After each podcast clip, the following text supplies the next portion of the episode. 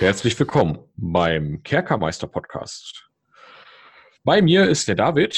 Hallo David. Hallo. Ja, und ich bin der Marcel. Und äh, Hallo die, Marcel. Ja, hallo David. So. und äh, dies ist der Kerkermeister Podcast, wie ihr am Namen, auf den ihr draufgeklickt habt, auch mittlerweile schon wissen müsstet. Wenn ihr lesen könnt. Wenn ihr lesen könnt, das setzen wir mal voraus, ja, ohne jetzt arrogant zu wirken. Ähm, also ich kann nicht lesen. Ja, so. Und äh, jetzt, so, jetzt wollen wir ja hier mal aufhören, herum zu labern. Hm. Dies ist ein Podcast, der sich primär mit Dungeons and Dragons äh, beschäftigt, und zwar mit den deutschen Publikationen von Dungeons and Dragons und insbesondere aktuell mit der fünften Edition. Wir beide, also ich und der Dave, ja, wir haben Erfahrung mit D&D 3.5 gesammelt, ein bisschen mit 3.0, ein kleines bisschen, das war mhm. ja nicht so lange da, bis dann 3.5 kam. Und ähm, natürlich über Videospiele äh, beziehungsweise Computerspiele mit hm, Baldur's Gate und da haben wir natürlich ein bisschen AD und D kennengelernt, weil äh, aber, aber, nur so, was das Handbuch so hergibt. Und genau, nur über Videospiele und wenn wir ehrlich sind, haben wir damals, als Baldur's Gate 1 und 2 äh, so aktuell waren, die hm. Regeln nicht so wirklich verstanden. das stimmt, ja. Aber da können wir auch irgendwann nochmal näher drauf eingehen. Einige fragen sich jetzt bestimmt, ja, ah, noch so ein Rollenspiel-Podcast. Also es gibt ja genug da draußen, genau. aber. Ich hätte Dave, lieber einen zu Ackerbau. ja, genau, zu Ackerbau. Also da gibt es bestimmt auch was, ja. Mhm. Aber ähm, wir hatten jetzt nicht so Lust darauf und dachten uns, ach komm, wir gucken mal, ähm, wir wollen jetzt keinen metathematischen Rollenspiel-Podcast machen, weil davon gibt es wirklich genug. Ja, also es gibt mhm. da genug mit Rollenspieltheorie auseinandersetzen. Da gibt es ganz grandiose, die ich auch sehr gerne höre. Ja, da, da mag der SK-Podcast empfohlen sein oder der Pen and Podcast. Also das sind jetzt meine kleinen Empfehlungen schon mal ganz nebenbei. Ähm, dann gibt es natürlich auch deutsche D&D-Podcasts aber so wie ich das jetzt entdeckt habe, aktuell zwei. Wenn es noch andere gibt, dann äh, mögen Sie mir verzeihen. Die sind dann vielleicht nicht so sichtbar. Ich habe zwei gefunden, ähm, wobei einer von den beiden auch eher so ein Let's Play-Kanal ist. Und mhm. das sind wir ganz explizit nicht. Nö. Was sind wir denn, Dave? Wie würdest du uns denn jetzt mal definieren, um, damit du auch mal zu Wort kommst? Ich führe ja hier Monologe. Unterbrich mich. Jetzt. Sofort. Unterbrechung in drei, 2, 1. ja, wir, du hast ja schon, du hast ja schon gesagt, dass wir ein bisschen vergangenheitstechnisch Erfahrung haben mit äh, Dungeons and Dragons, so vorrangig mit 3.5. Das müssen wir auch ganz klar betonen, dass da unser, äh, dass das da das Groß, dass der Hauptteil unserer Erfahrungen darüber äh, generiert worden ist. Ähm, ganz ehrlich, ich glaube, das 3.0 hatten wir haben wir gar nicht gespielt, aber wir hatten so noch ein paar Regelwerke, die sich noch darauf berufen hatten, wenn ich mich nicht irre. Genau, ähm, also wir hatten jetzt keine, keine Erfahrung insofern, äh, aber wir wussten, dass es das gibt, ja, und wir haben halt ein paar Regelwerke. Ich glaube, wir hatten noch, ähm, ich glaube, ein, zwei Ferun-Publikationen, die wir hatten. Ja, ja, genau. Das halt nur in 3.0. Ähm, wir wollen jetzt aber gar nicht so ins Detail gehen, das werden wir in diesem Podcast noch machen. Mhm. Ja, aber ähm, ja, was wollen wir denn jetzt hier alles eigentlich machen in diesem Podcast? Also was, was haben wir denn vor? Ja, wir werden uns äh, mit erstmal mit Klassen und Rassen beschäftigen. Ähm, mhm. Später vielleicht noch ein wenig mit unserer Lieblingskampagnenwelt Ferun, äh, mit einzelnen Regionen, mit einzelnen Kulturen, äh, Sitten, Ländern, Gebräuchen und Gebräuen natürlich auch. ja, das, das eventuell auch, ja, wenn es da, wenn dann irgendwann das äh, D&D äh, fünf äh, Buch über Kräuter, Getränke und, und äh, Lebensarten äh, in Tirun rauskommt. Ach nee, das wäre ja eher so ein DSA-Ding, glaube ich. Das haben wir bei D&D ja weniger. Also ja. warum, warum machen wir das Ganze denn mit D&D? Ich meine, es gibt ja so viele Rollenspielsysteme da draußen. ähm, warum machen wir jetzt kein DSA oder kein, ähm, ja, wieso, wieso liegt, brennt denn dein Herz für D&D, Dave? Jetzt würde ich das doch ganz nebenbei mal als kleinen Aufhänger nehmen, um vielleicht auch ein bisschen was über uns zu erzählen. Ja, und dann fangen wir doch mal damit an, Dave. Wie kommt es denn, dass du jetzt bei D&D gelandet bist? Ich habe jetzt ja, bestimmt eine Minute lang Luft geholt, um zu antworten. Ja, jetzt mach das doch auch endlich. Wir alle warten da gebannt. Ja, selbstverständlich. So, ne? ähm, so, ja, ich, ich habe tatsächlich äh, in meiner Bundeswehrzeit, äh, da war ich so Anfang 20, da habe ich, auch, hab ich auch mal DSA probiert mit einigen Kameraden und ähm, das war auch ganz spaßig. Das war auch so mein erster Zugang zu dieser Rollenspielwelt. Ähm, vielleicht mal abgesehen von einer Jugendgeschichte, wo, wo wir mal alle zusammensaßen und das mal ausprobiert hatten. Aber weil Micha immer seine Armee wollte auf Stufe 1. Äh ja, ja, Micha. Der Micha ist übrigens mein Bruder. Genau. Und der wollte, der wollte immer direkt eine Armee haben. Ich will meine Armee, ich will ja. meine Armee führen. Und äh, hat uns dann allen irgendwie die Grenzen des, des feinen Rollenspiels ein wenig aufgezeigt. Ja. ähm, genau, also das, das ist dann manchmal etwas problematisch gewesen. Ja, mhm. so. Aber ja, das war dann das erste Mal im Kinderzimmer mit dieser wirklich original DSA Starterbox, die du dir dann, glaube ich, auch geholt hattest irgendwie oder Boah, so? Ich, ich, nee, ich, nein, nein, nein, nein, nein. Ich hatte doch. Was hatten wir ähm, denn da? Wir haben doch, äh, de, wir hatten doch den Onkel mit dem Spielwarenladen in Schleswig-Holstein und der hat mir immer, Ach der hat mir immer so, so Sachen gegeben, die sich bei ihm nicht gut verkauft haben und so. Und da war halt immer, ab und zu auch mal eine DSA-Box dabei. Okay, ich, ach guck. Ich, ich, muss, ich muss sagen, so als, als Jugendlicher, auch wenn ich das nur einmal mit euch gespielt habe bis dahin, aber ich, aber so den ganzen Fluff fand ich fantastisch. Äh, da habe ich mich auch. Ja, weil es gab ja auch nichts nichts nichts vergleichbares. Ja, wir, wir, hatten ja nichts damals. Ja, das war ja wirklich dann für, für so kleine, äh, äh, für so Jungs mit Potenzial zum Nerdtum, war das mhm. ja absolut grandios, dass da so eine Box ist mit einem Spiel und so einer Lore, die so komplett äh, ausgearbeitet ist und mhm. äh, so, so wie so ein Lexikon über eine genau. Welt, die es gibt, ne? Und nicht so ein Fantasy-Roman, wo man erstmal 300 Seiten lesen muss, um zu verstehen, worum es da geht, sondern das ja. mit, mit Kartenmaterial und mit Charakteren und Rassen und Klassen. Und das mhm. ist ja eine ganz eigene Faszination, die sich da plötzlich entfaltet. Und das war für uns natürlich äh, ganz, ganz einzigartig. So. Und genau. ähm, das, äh, ja, das, äh, also das ist natürlich, erklärt für uns beide, glaube ich, auch so diese Liebe, die wir fürs Rollenspiel dann auch entwickelt ja. haben. Das fing ja da schon so ein bisschen an. Also ich, ich bin bis heute ein großer Fan von so Kampagnenwerken, die, die in, ins Detail gehen, bei bestimmten Regionen, mit bestimmten, bestimmte Kulturen beschreiben, bestimmte extra, extraplanare Sphären beschreiben. Ähm, welche Protagonisten sind da? Wie, wie sieht es da aus? Welche Sprachen sprechen die da? Welche kulturellen Eigenschaften. Das finde ich immer total spannend, sowas. Aber, ähm, aber da ist es doch jetzt ganz kurios, wenn du diese Sachen doch so toll findest, mhm. warum, ja, warum bist du dann jetzt nicht bei DSA geblieben und bist zu D, zum D&D-Lager gewechselt? Weil explizit diese sehr ausgearbeiteten äh, Sachen hat ja DSA. Ja, hat, hat DSA. Und das ist auch eine sehr große Stärke äh, dieses Systems. Ähm, ja, ich würde, würde jetzt gerne sagen, dass das irgendeine krass durchreflektierte Entscheidung gewesen sei. Aber war es ja gar nicht.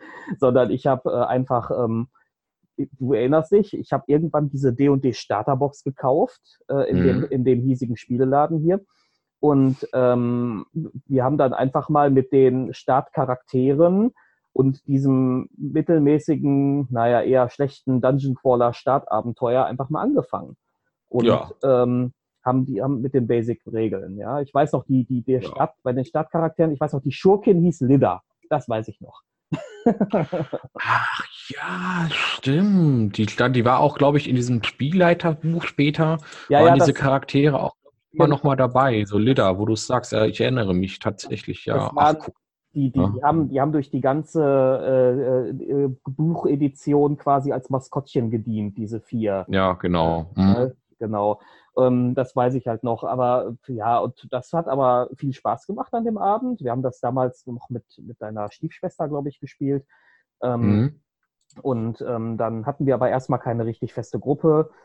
Äh, haben uns dann eine, äh, irgendwann hatten wir dann eine richtig feste Gruppe, aber am Anfang hat das ziemlich fluktuiert. Aber um auf deine ursprüngliche ja. Frage zurückzukommen, warum bin ich denn dann äh, bei D&D geblieben und nicht äh, zu anderen Leuten zu, in der DSA-Gruppe wieder gewechselt? Ähm, ganz einfach. Bei D&D erstmal finde ich das System, also auch das 3.5-System, eleganter. Es spielt sich alles ein bisschen lockerer von der Leber weg, finde ich. Es ist weniger, mhm. weniger Gewürfel, also es ist auch viel Gewürfel, aber es ist etwas weniger. mhm. ähm, ja, genau. Mhm. Dann hast du beim Aufstieg der Charaktere weniger Glücksfaktoren. Ich weiß noch, bei DSA, zumindest bei dem System, das wir damals gespielt hatten, war der Aufstieg so, äh, dass du, wenn du schlecht gewürfelt hast, ähm, nirgendwo besser wurdest. Und das ist natürlich, mhm. kann sehr frustrierend sein. ja, das stimmt. Ja, das ist, glaube ich, ich weiß nicht, ob es mittlerweile bei DSA besser geworden ist, aber das war für mich auch mal das allergrößte Problem. Aber das soll jetzt hier auch gar kein DSA-Bashing-Podcast sein, nur mal Nein, ganz nebenbei. Ich habe wir haben beide kein Problem mit DSA. Nee, ich ja, mag, ich, also wie gesagt, nur ich, mag, so ne? mhm. ich mag vor allem die, die Tiefe der Lore dort. Also das will ich überhaupt mhm. gar nicht irgendwie schlecht reden. Aber wie das eben so ist, man, man fängt dann irgendwann mit etwas an und dann bleibt man da auch erstmal bei. Und ähm, D&D, das ist halt auch so, so Lore- oder Fluff-technisch, gerade wenn man wie Ubier in Ferun spielt, ähm, auch etwas, ja, das ist ja eine High-Fantasy-Welt. DSA ist ja ein bisschen gesetzter, was das angeht. Ähm, ja.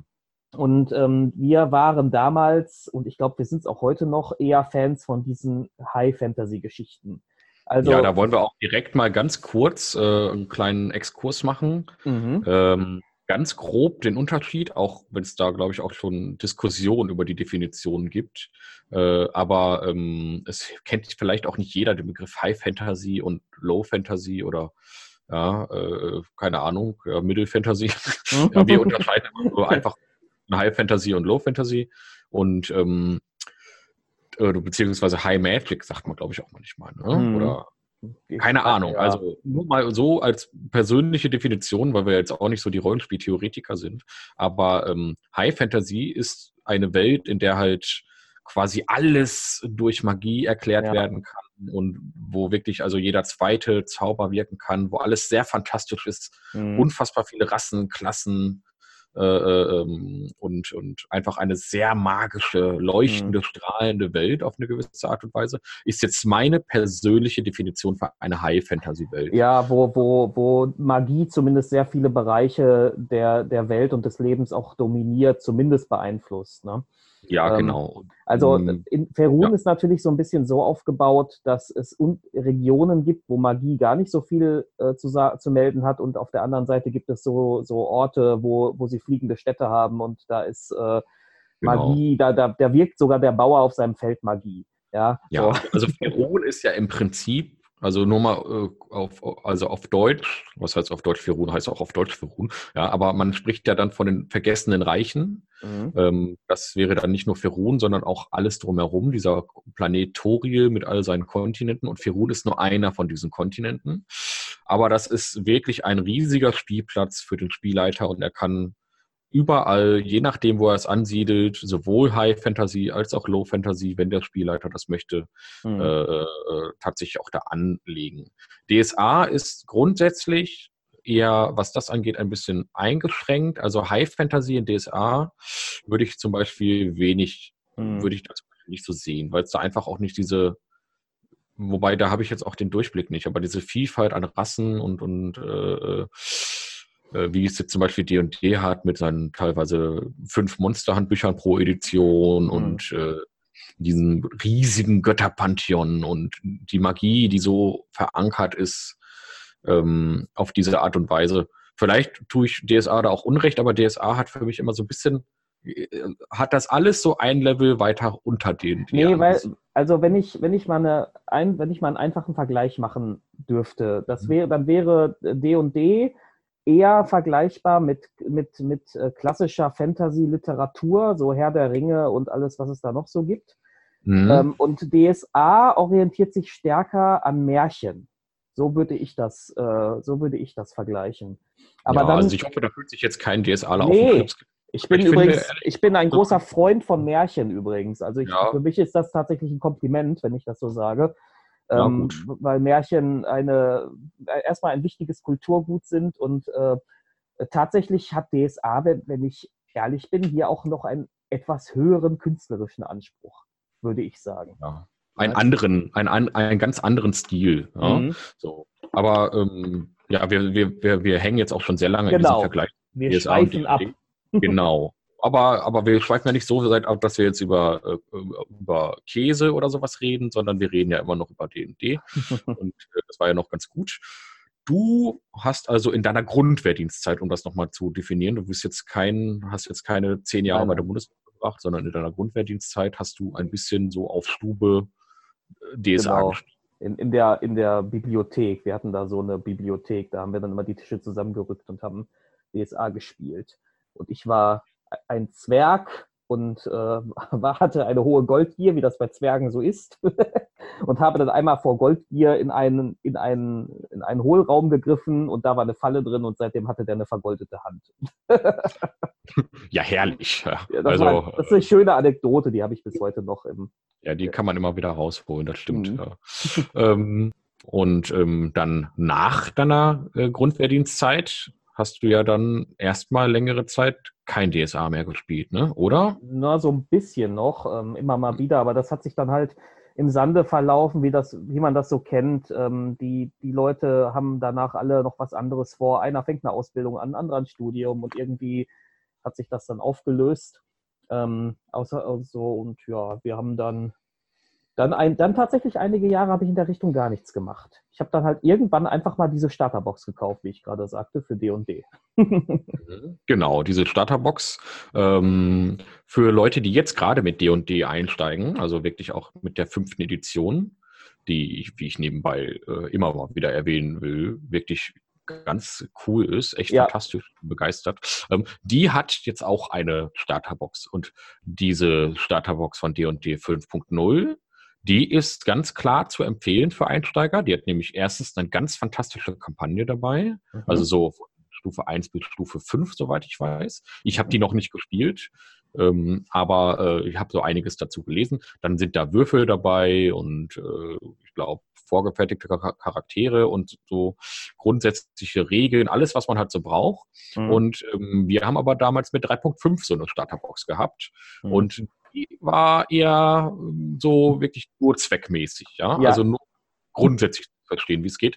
Was haben wir denn da so gemacht? Du hast das ganze Ding ja geleitet, Dave. Ne? Hm. Also dann du, hast du ja uns dazu ich, ich kann mich an den Abend gar nicht mehr erinnern, nicht so richtig. Ich weiß, das war so ein 0815 One-Shot äh, Dungeon Crawler, glaube ich, ähm, mit ein paar Goblins umbringen, wenn ich mich nicht irre. Ähm, dann haben, waren da ja vorgefertigte Charaktere drin. Dann gab es erstmal äh, Zank und Murren, wer wen spielen soll, das weiß ich noch. Weil, wie das immer so ist, den Kleriker will keiner spielen, ja. ja, genau. Wir waren ja auch noch, äh, ja, wir waren ja auch noch voll cool und so. Und jeder wollte einen harten Typen spielen und so. Wie das halt so ist, wenn man da ja. das erste Mal äh, äh, dann spielt. Das ist übrigens auch mein Einstieg ins Rollenspiel, also bis auf diese kleinen äh, Kinderzimmerabenteuer in DSA und mhm. ein, zweimal bei deiner DSA-Runde bei deinen äh, Bundeswehrkameraden einmal kurz mit reingeschnuppert. Das war aber alles noch nicht so richtig. Und dann war das auch bei mir übrigens das erste Mal D&D und das erste Mal so eine echte Liebe fürs Rollenspiel entwickeln. Mhm. Ähm, nur mal so eingeschoben. Also da äh, trifft sich dann unsere gemeinsame Rollenspiel-Vita an diesem Punkt. Genau. Und äh, ja, dieses Abenteuer ähm, hat eigentlich jetzt nicht so überzeugt, nee. hat aber trotzdem Spaß ah, gemacht. Genau. Spaß gemacht, um sich dann die weiteren Werke zu holen, weil man dann denkt, das muss auch besser gehen. Ja, nicht nur deswegen jetzt mal. Also der, der, der Reiz ist doch tatsächlich, wenn das ganz viele Leute machen, die das vorher noch nie gemacht haben, dann ist der Reiz doch darin, dass man eine völlig andere Figur spielt und äh, dann diese Interaktion untereinander. Und dann kann das Abenteuer auch mäßig sein. Das ist dann erstmal egal, weil der Spaß entsteht aus so blöden Situationen, die die Figuren untereinander äh, ja, erleben. Ähm, mhm. Und äh, das, also das ist zumindest immer mein Eindruck. Ich spiele ja jetzt gerade auch wieder mit einer Anfängergruppe und das ist ganz ähnlich. Also äh, das Abenteuer muss gar nicht sonst wie komplex sein, sondern wenn die, die Leute untereinander, die machen sich das schon. Die machen da schon ja. sich ihren spaßigen Nachmittag. Ja, das stimmt. Ja, das ist halt wirklich, das, das ist der Clou bei der ganzen Geschichte. Mhm. Das äh, gerade am Anfang, ich finde gerade diese Anfänge, das sind fast so die schönsten Momente, wenn die Leute langsam aus sich herauswachsen genau. ja, und ein bisschen was, bisschen was ausprobieren und sich so und, und man wächst so an seinem Charakter und fertigte Charaktere bieten mhm. sich da auch ganz herrlich für an.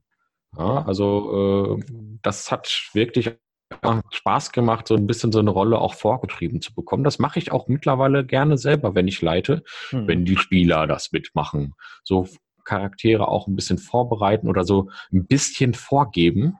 Ja, jetzt mag der ein oder andere schon mit Railroading kommen, aber so bin ich gar nicht, sondern es geht eher darum, ähm, so ein gutes Abenteuer um Charaktere herumstricken zu können. Äh, und ich habe das jetzt in meiner aktuellen Runde, die ich jetzt leite, ähm, habe ich das äh, folgendermaßen, dass ich einfach, äh, einer hat gesagt, er möchte gerne einen Druiden spielen und die andere sagte, sie möchte eine Waldläuferin spielen. Dann dachte ich, ach, prima, das sind ja jetzt schon zwei so waldige Klassen. Mhm. Jetzt die beiden anderen Spieler, den empfehle ich jetzt auch mal, guckt doch mal, dass ihr auch etwas habt, das in irgendeiner Form eine Verknüpfung mit dem Wald hat. Ja, und ähm, dann habe ich also auch eine perfekte Einstiegssituation direkt geschaffen, ja, und ähm, es erleichtert mir das und die Spieler haben auch einen guten Einstieg, ohne dass es sehr gekünstelt wirkt. Ja, so weil, naja, äh, wir wollen jetzt nicht so sehr ins Metathema einsteigen, aber ganz grundsätzlich gibt es natürlich immer mal so hm, schwierige Einstiege, wenn warum sollte ja. jetzt die bekehrte Wow und der äh, arrogante Goldzwerg genau. und ähm, der äh, mhm. edle Paladin, warum sollten die jetzt in der Taverne sich treffen und zufällig den gleichen sich jetzt zufällig zusammenraufen. Ja. ja und das finde ich dann manchmal ein bisschen schwierig. Aber da können wir ja vielleicht nochmal äh, drüber reden, wenn wir vielleicht mal irgendwann auch mal ein Metathema behandeln. Ja. Aber hier soll es in diesem Podcast äh, primär natürlich um ähm, ja, D&D gehen. Mhm. Äh, Jetzt haben wir ja, glaube ich, genug über uns ein bisschen gequatscht. Ja, also äh, da werden wir auch ja. immer mal wieder vielleicht auch mal ein bisschen drauf eingehen, Anekdoten erzählen von damals. Ja, das wird genug noch kommen. Mhm. Und ähm, wer, wer nicht jetzt schon abgeschaltet hat, weil er uns nicht mag, ja, der kann jetzt dabei bleiben. Ja, und ähm, Jetzt wollen wir aber noch ganz kurz erzählen, warum eigentlich Kerkermeister, Dave? Wie oh. kommt auf diesen kuriosen Namen? Tja. Eine gute Frage. Ja, wir haben ja beide inzwischen äh, Spielleitererfahrung, recht viel. Ich, ja. ich war äh, sowieso früher immer nur zum Spielleiten verdonnert, bis auf ein, zwei Ausnahmen. ähm, ja. Und tatsächlich, ja, der, ja, wobei der Witz war, Olli, der, also ein Spieler hatte sich ja immer angeboten, aber das wollten wir alle nicht, dass der leitet. ja, das stimmt, ja. Aber darauf können wir auch ja, später mal zu. Genau. Nee, aber, so. aber warum Kerkermeister und nicht etwa Dungeon Master? Ja, das ist ja die Frage, worauf du hinaus willst. Ja, das ist die Frage, denn wir sind ja die Deutschen. Ja. ja, wir sind ja die guten deutschen D&D-Spieler. und es gibt, wenn man mal schaut, wirklich eine unzählige Zahl von englischen Dungeons and Dragons Podcasts. Also da gibt es sehr viele. Mhm. Und es gibt auch, so wie bereits erwähnt, zwei deutsche Dungeons and Dragons Podcasts. Jetzt mag der geneigte deutsche Hörer, äh, der ja auch des Englischen mächtig ist, ja vollkommen zufrieden sein mit dieser vollkommen großen Auswahl. Mhm.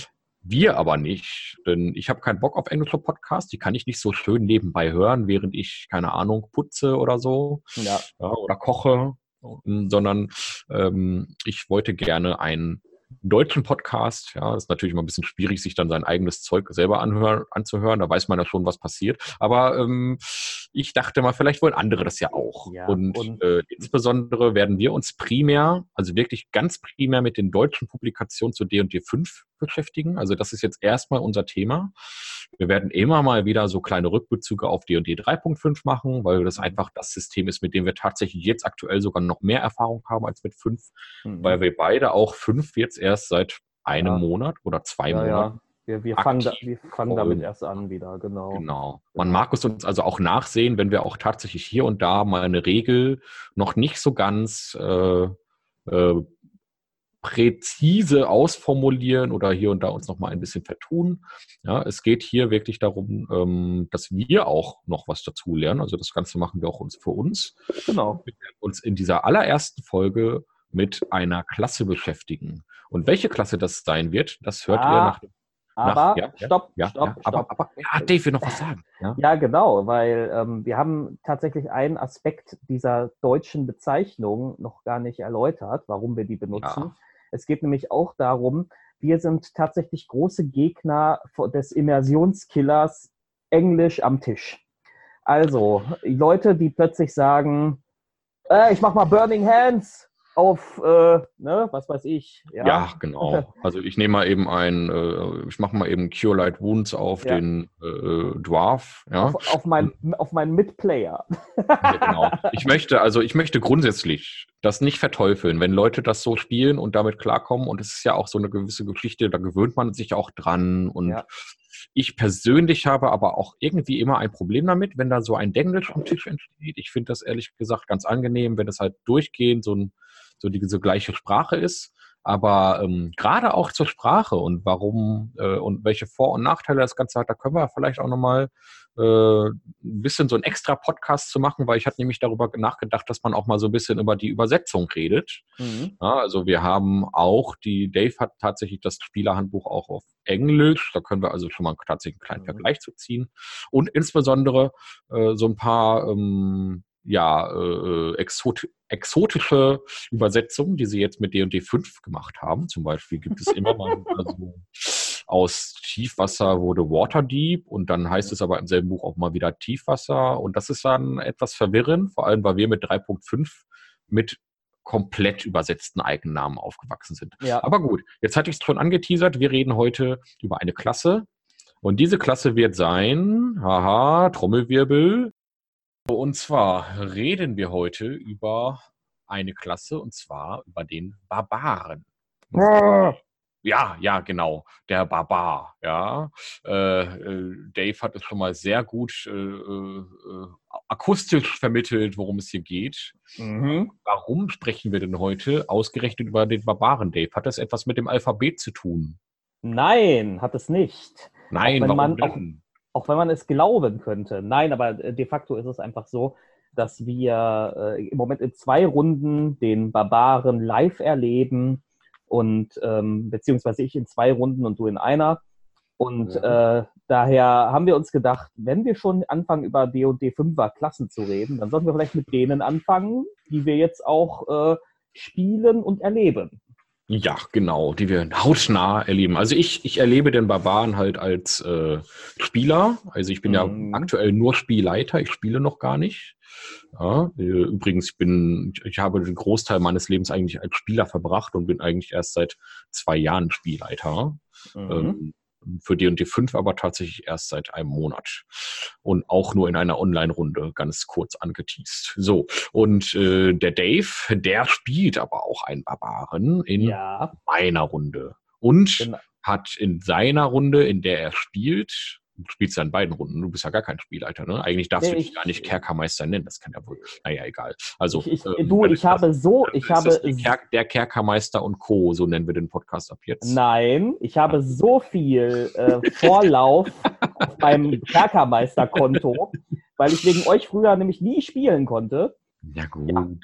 Ja, mhm. wieso? Du durftest doch alles andere spielen, Dave. Ja, also, ja genau. Als Spielleiter darf man ja viel mehr spielen als alle anderen. Du durftest Orks spielen und Drachen und ja. Naja, egal, ist ja auch Wumpe, ja, wir, wir, wir lenken ja jetzt schon wieder ab. Also, äh, und zwar ich spielleite natürlich nur. Der ähm, Dave, der spielt jetzt in zwei Runden und in einer der Runde davon, und zwar in meiner Runde, spielt der Dave einen Barbaren. So, mhm. und bevor wir jetzt direkt mit dem D&D-Barbaren anfangen, wollen wir doch erstmal ein wenig äh, einen kleinen Exkurs machen und darüber reden, was ist eigentlich der Barbar, wenn er jetzt nicht unbedingt bei D&D auftaucht? Also Dave, was meinst du denn? Was denkt denn der, der Otto-Normalbürger da draußen? Also keine Ahnung, so ähm, der Hubert an der Bude, ja, oder die Oma, Oma Edith, ja. Was denkt die denn, wenn du sagst, hey, na, was glaubst du eigentlich, was ist so ein Barbar? Was sagt, was sagt denn der Hubert? Ist, ist Hubert ähm, Historiker oder? Na gut, okay. Nehmen wir jetzt den Hubert vom Kiosk. Was glaubst du ja. einfach allgemein? Wie, wie ist denn so das Bild eines Barbaren oder, oder was hat das Bild des Barbaren geprägt? Ja, fällt dir da was ein? Ja, Spaß beiseite. Also äh, natürlich kann man da jetzt kurz den historischen Abriss machen und sagen, dass der Begriff halt von den Römern verwendet wurde für alle Nicht-Römer. Ja, und äh, das mhm. hatte aber gar nichts. Hatten die Römer ja auch recht. Ja. Ja, haben sie ja bis heute Nein. recht. Ja, jeder, der nicht Römer ist. Ja gut, okay, nee, erzähl weiter. Entschuldigung, ähm, unterbrochen. Ich unterbreche den Dave übrigens dauernd. Habt ihr ja, ja, ja, ja. Ich, ja. Hab, ich, ich habe dich auch lieb. So, ja. aber ähm, das, das, Bild, wie wir uns heute Barbaren vorstellen, ist ja vor allem popkulturell geprägt und äh, zum Beispiel durch solche Sachen wie Conan. Da meine ich, ich würde sagen, noch nicht mal zum Beispiel durch Conan, sondern fast primär ja. durch Conan. Ne? Also ja. ja die Hauptinspirationsquelle für den Barbaren. Also das allerdings, ist erst, was äh, Leute denken. Allerdings muss man hier auch ganz klar sagen, vor allem die Filme ähm, mhm. die das erst in, in breiter Masse äh, quasi zugänglich gemacht haben. Die, die, die Kurzgeschichten, äh, die es gibt, die sind ähm, tatsächlich erheblich differenzierter und anspruchsvoller als alles, was uns Arnold jemals auf der Showbühne geliefert hat. Ja, wobei es gibt ja auch, es gibt ja auch Leute, die die Bücher gelesen haben und die die Filme gar nicht so schlimm finden. Ich finde die Filme jetzt auch gar nicht so schlimm. Nö, ich finde die sehr unterhaltsam. Also ich, ich, ich finde, es ist nur zu, nur, nur, also ich sag mal so, die Lore haben sie ganz nett dargestellt, die Welt mhm. haben sie nett dargestellt, nur Conan selber ist halt da die, also Ani spielt den schon sehr stumpf. Ja, der ja, ist schon ein bisschen, der also. ist schon ein bisschen einfacher Typ. Ja, mhm. das ist schon so ein, so, aber ja, wir schweifen ja auch wieder so ein bisschen ab. Was ist denn das eigentlich? Was heißt, wir schweifen ja gar nicht ab, wir reden ja über Barbaren, das ist ja das Thema, so. Äh, und zwar, ähm, würdest du jetzt also sagen, Barbaren sind im Volksmund stumpfe Krieger? Das ist so das, was der Mensch ja. denkt. Das sind so die stumpfen, einfachen. Genau, aber nicht, aber kein, kein edler Ritter in Rüstung oder so, sondern mhm. man hat da immer noch dieses Bild von Conan, der nur im Lendenschurz kämpft, ja, ja. mit einem riesigen zweihändigen Schwert. Ähm, und ähm, ja, tatsächlich eher einfach gestrickt, meistens sehr geradlinig und ähm, ich will jetzt gar nicht mal sagen, ehrlos oder so, weil das, das kann durchaus sein, dass die so eine bestimmte Kriegerehre haben. Aber doch schon ja. eher mit, mit simpler Welt, Weltanschauung gesehen. Ja, wobei, wobei Conan wirkt ja auch, ich habe den Film ja tatsächlich vor einem Monat oder so zufällig gesehen, weil ich da irgendwie Lust drauf hatte. Das hatte mhm. noch nicht mal irgendwie als Vorbereitung für diesen Podcast oder sowas. Ähm, und da wirkt er schon auch hier und da, wird er so ein bisschen edel dargestellt. Ja, der, e der edle. Ja, ja der so, edle Wilde. Genau, ja. der edle Wilde. So, ähm, was natürlich schon auch irgendwie was Rassistisches hat, aber naja. Ja, ja also äh, das sind alte Filme, also wenn man diese Filme ja, ja, mit, äh, im heutigen Blick teilweise schaut, das, äh, also da darf man nicht mit, äh, naja, also wie Frauen in dem Film dargestellt werden da brauchen wir jetzt nicht drüber reden. Ja, nein, nein, nein, schon, nein, müssen wir doch nicht. Das, war schon eine andere Zeit, ja. Da wollen wir jetzt auch kein, also kein Fass aufmachen hier. Bloß nicht, Dave, hör auf jetzt so. Nein, ja. alles gut. Es, es, es, gab ja das, es gab ja noch das feministische Pendant mit Red Sonja, wenn du das mal gesehen hast. Ich weiß nicht, ob ja, du genau, den mal gesehen hast. Genau. Ja, ich habe den, hab den mal gesehen, ja, Dave. Mehr kann ich dir dazu auch nicht mehr sagen. Das war es dann auch schon mit meinen Informationen über Red Sonja. Ja. Aber da spielt der Arnold auch mit. Ja, und ja, auch eine ja. sehr ähnliche Figur wie Conan. Ja. Mhm. Ich glaube, er hat sogar dasselbe Schwert, aber ich weiß Ist er da nicht Conan auch einfach? Ist Red Sonja? Nee, Nee. Der heißt anders da. Äh, ich, äh, auf jeden Kanon. Fall ist aber die. Ich, Kanon, Kanon, Kanon. Kanon der Burbur. ja, ja, ja. ja, Vielleicht auch nicht, ja. Also wer, naja, also, also wir haben also Conan. Wir wollen ja jetzt ja auch kein Conan. Genau. Ne? Also Nein. der Barbar ist für die Menschen da draußen in erster Linie so ein Conan-Verschnitt. Ich habe jetzt genau. kurzen noch den Herrn der Ringe gesehen und da sind auch Barbaren und zwar Bilvis-Menschen. Genau. Auf. Ja, und das sind ja wirklich vollkommen wilde, in Fell gehüllte, also die vollkommen wahnsinnige Typen, mhm. die einfach nur losrennen und sich sofort äh, ans, ins nächste nach Rohan begeben und einfach irgendwas niederbrennen, weil ja. sie, weil sie sich sehr leicht von, von dem populistischen Äußerungen von Saruman genau. dazu bringen lassen, dass die Rohaner schuld sind an ihrem, an ihrer Schmach, ja. Da, ja, wobei, wobei da und Herr der, Herr der Ringe historisch, glaube ich, irgendein älterer Groll ist zwischen den Bilvis-Menschen und den Rohirrim. Ja, da aber das ich weiß ich auch nicht mehr so genau. Das mag gerne jemand hier noch mal ein bisschen, also äh, wer auch immer jetzt gerade zuhört, ist da jemand? Hallo? Also äh, das mag gerne jemand äh, kommentieren auf unserer demnächst äh, erscheinenden Website. Da wird es auch eine Kommentarfunktion geben. Und wer uns ein bisschen was über diesen Konflikt zwischen Bilvis-Menschen und Rohanern und äh, so erzählen möchte oder beziehungsweise uns was Passendes verlinken möchte, äh, ich wäre da interessiert dran. So, aber mhm. ganz unabhängig davon, ja, da werden die, die werden natürlich auch sehr barbarisch dargestellt. Ja, das heißt, die sind mit äh, Fackeln und Heugabeln und Äxten und so bewaffnet und rennen ins nächste Dorf und brennen halt alles nieder und töten alles, was ihnen in die, in die Quere kommt. Und ähm, das ist ja schon ein Kontrast zu dem edlen, wilden Barbaren, den ja. darstellt. Das heißt also, wir haben hier ähm, zwei Kontraste, also zwei verschiedene Bilder vom Barbaren, äh, mhm. die aber äh, trotzdem ein und dasselbe darstellen. Das heißt also, da gibt es das ist einfach eine facettenreiche Klasse, wenn wir jetzt also über D und D sprechen. Und da wollen wir jetzt auch mal, jetzt haben wir mal zwei dargestellt. Es gibt ja viele Barbarenbilder. Wir werden vielleicht auch am Ende der Folge noch ja, mal so ein paar, paar, paar Sachen anreißen. Aber ähm, gerade bei D und D ist ja die Vielfalt noch mal größer, weil du ja äh, das Ganze kombinieren kannst mit verschiedenen Rassen und äh, Hintergründen. Und genau. ähm, da, da kannst du wenn du willst, sogar sehr weit weggehen von diesen äh, vorgegebenen Klischees. Ja, also, Aber dann können wir doch jetzt auch direkt mal zum D&D-Barbar springen. Genau. Also, der D&D-Barbar, Dave. Jetzt mhm. erläuter doch mal kurz äh, in deinen eigenen Worten, ja. das sind ja auch die einzigen Worte, die Na, du ich, hast, deine ich, eigenen. Ich, ja? ich nehme jetzt an, ja, genau, ich lasse meinen Kater sprechen. Genau, ja. Also den bitte nicht, ja. Äh, also in deinen, in deinen äh, edlen, barbarischen Worten, was ist denn der D&D-Barbar? Und vielleicht willst du auch noch mal kurz erzählen, wie der sich eigentlich unterscheidet von dem Volksmundbarbaren? Oder unterscheidet er sich überhaupt? Also der D&D-Barbar ist ein, also der, ich sag mal so, der Klischee D&D-Barbar, so wie er quasi empfohlen wird zu spielen, mhm. ähm, ist, ist ein wilder Stammeskrieger, der mit entweder zwei, einer zweihändigen Nahkampfwaffe oder mit zwei einhändigen Nahkampfwaffen in die Schlacht zieht und er hat ein ganz besonderes Merkmal und das ist nämlich der sogenannte Kampfrausch, der ihn in wilde Wut versetzt und ihm so Schadens- und Angriffsboni verleiht.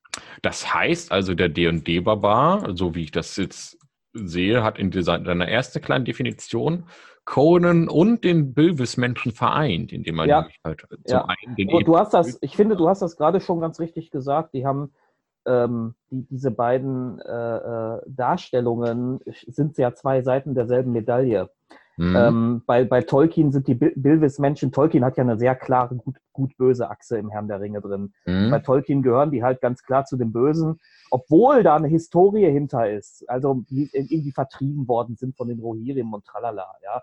Ähm, äh, nur trotzdem, die gehören ganz klar zu den Bösen und werden dementsprechend auch dargestellt. Also mhm. hässlich, mit schiefen Zähnen, dreckig, äh, ähm, äh, ja, genau. Genau, ja, genau. Das sind alte, stinkende, hässliche Trolle, ja, auch wenn es keine Trolle sind, sondern Menschen. Okay. Aber äh, und, und äh, Conan ist halt immer gut gepflegt, hat langes, glänzendes, wallendes Haar, ja, glänzt, glänzende Muskeln mit einem glänzenden Schwert und äh, mhm. einem grimmigen ja, Gesichtsausdruck. Genau, das, das, Schwert von Conan ist ja noch ausgesprochen edel gearbeitet. Ja, ja das, das, ist ja auch das Schwert eines Gottes, ja, und zwar Ach, ja, das Schwert von Krom, ja, dem Gott äh, in äh, der von Robert E. Howard, ich glaube Robert e. mhm. E. Howard hieß der Autor, erdachten Welt. So, aber in D&D äh, gibt es natürlich viel mehr Götter. Und jetzt wollen wir wieder zu D&D genau. zurückhüpfen. Also genau. der Barbar in D&D ist also kann also auf beide Arten und Weisen gespielt werden. Ja, er kann als irrer Wilder gespielt werden, er kann als edler Wilder gespielt werden. Er kann sogar theoretisch, wenn man das entsprechend sich zurechtbaut mit den Hintergründen und so, als ehemals wilder und jetzt zivilisierter Barbar gespielt werden, der aber natürlich immer noch so einen Hang hat zu seinen Urinstinkten, äh, weil er ja sonst äh, keinen Kampfrausch mehr hätte.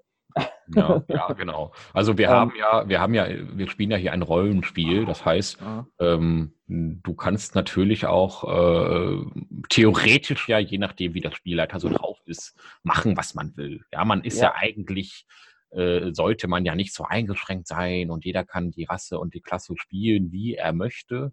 Ich persönlich bin aber immer ein Fan davon, dass man schon so eine gewisse Herleitung, eine vernünftige Herleitung, ja, ja, klar. warum ist jetzt der Drow ein Paladin geworden, warum mhm. ist jetzt der Barbar äh, in der Stadt. Also das muss man mir irgendwie vernünftig begründen. Ja, und, und ich war ja wir würden jetzt also auch sagen, Entschuldigung, äh, ja. für das noch kurz zu Ende, wir würden also auch sagen, äh, der Barbar ist eine Klasse, die immer in irgendeiner Form mit Wildheit und mit der ja. Wildnis in Verbindung gebracht werden muss, oder? Würdest du das also, so auch so unterschreiben? Ne?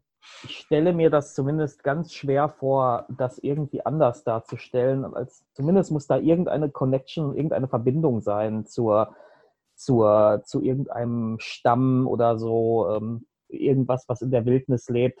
Ähm, also natürlich kann man irgendwie auch herleiten, dass der, dass der irgendwie aus der Gosse kommt, als von so einer Stadt und gelernt hat, seine Wut so zu kanalisieren. Sicherlich kann man so, so, so was sich bauen, wenn man das möchte.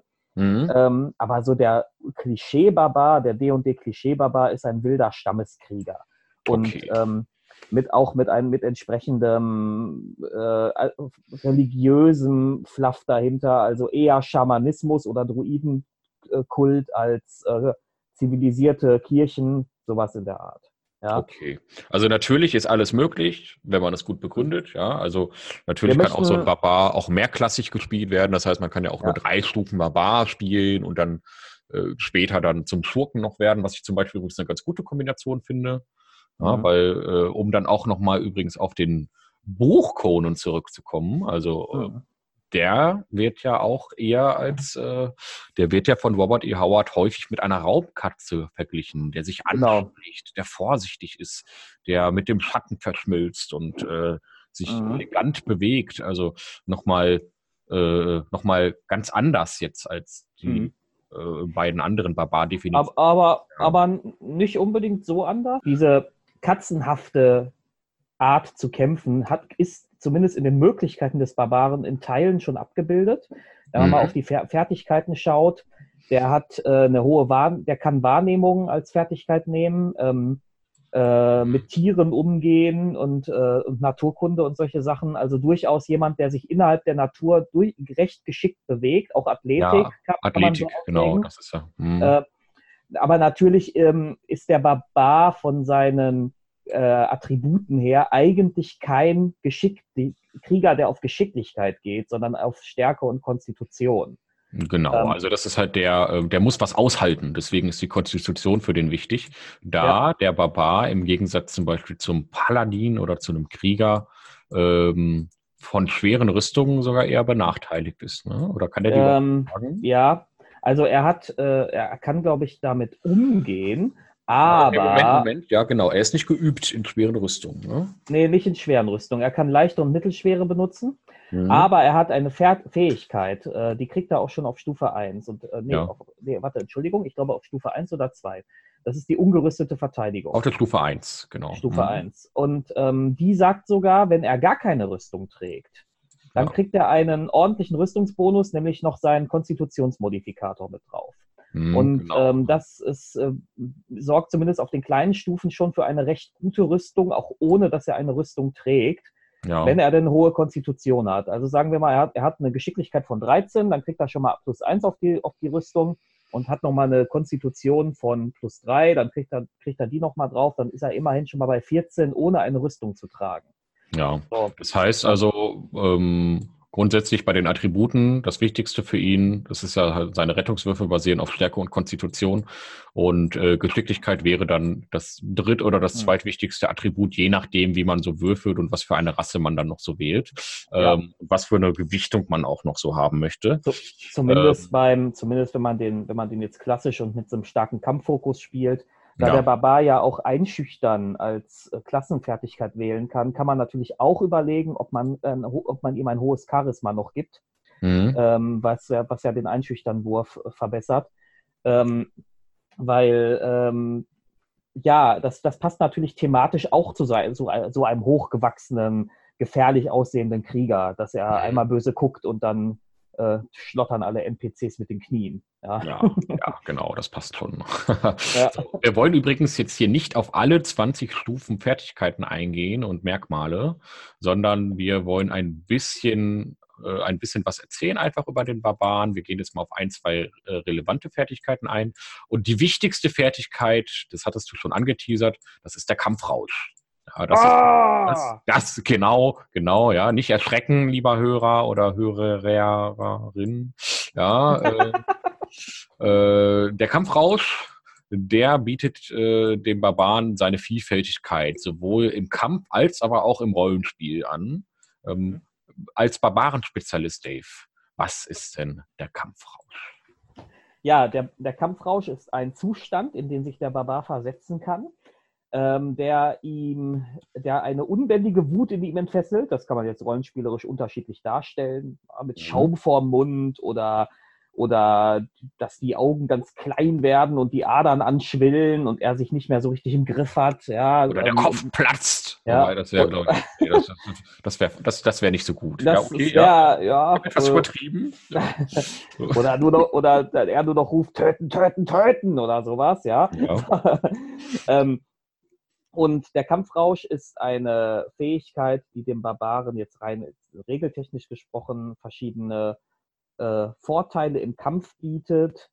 Ähm, zum Beispiel äh, kriegt er einen Vorteil, wenn er, äh, wenn er Stärke Rettungswürfe macht. Ähm, aber am wichtigsten ist halt der Kampf selber. Ähm, immer wenn er einen Nahkampfangriff äh, mit, einer, mit einer Waffe angreift, die auf Stärke basiert, kriegt er noch äh, einen Bonus da drauf auf den Schaden. Ähm, und der steigt halt mit der Tabelle. Am Anfang sind das halt zwei Schadenspunkte extra. Und das ja, okay. ist schon mhm. nicht ohne.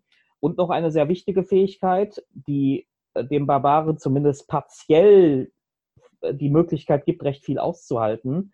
Und mhm. zwar innerhalb des Kampfrausches ist er äh, resistent gegen Hiebstich und Wuchtschaden. Das heißt, er wird immer auf die, wird immer halbiert. Und ähm, das gibt ihm natürlich im Nahkampf da verträgt er natürlich dann doch, doch einiges mehr als sonst. Ne? Mhm, ähm, okay. Nachteil ist natürlich, den Kampfrausch kann er nur begrenzt am Tag einsetzen. Das heißt, wenn er den nicht mehr hat, dann ist er wegen seiner leichten Rüstung als Nahkämpfer schon sehr verwundbar.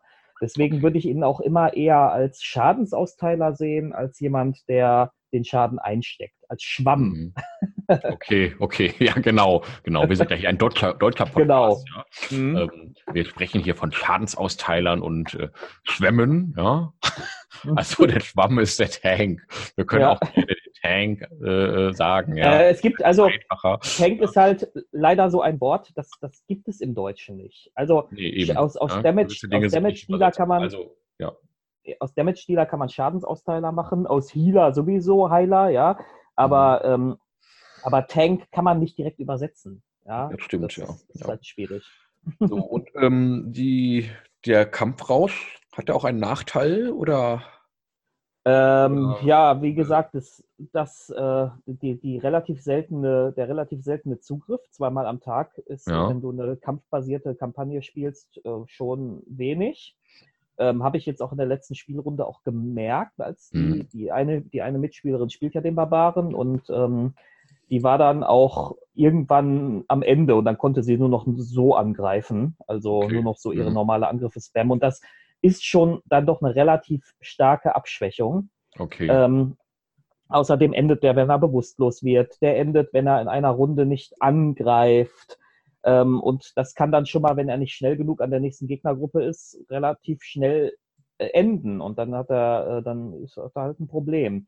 Okay, okay. Früher, Jetzt, ja. früher war das so, dass der so richtig handfeste Nachteile hatte. Also früher hat er, ähm, gab der, glaube ich, temporäre Trefferpunkte. Hm. Und wenn, wenn, die, wenn, wenn der Kampfrausch weg war, dann verlor man diese temporären Trefferpunkte. Und dann konnte man tatsächlich richtig Leben noch verlieren. Ja. Das war natürlich na sehr äh, nachteilig. Ja. Okay.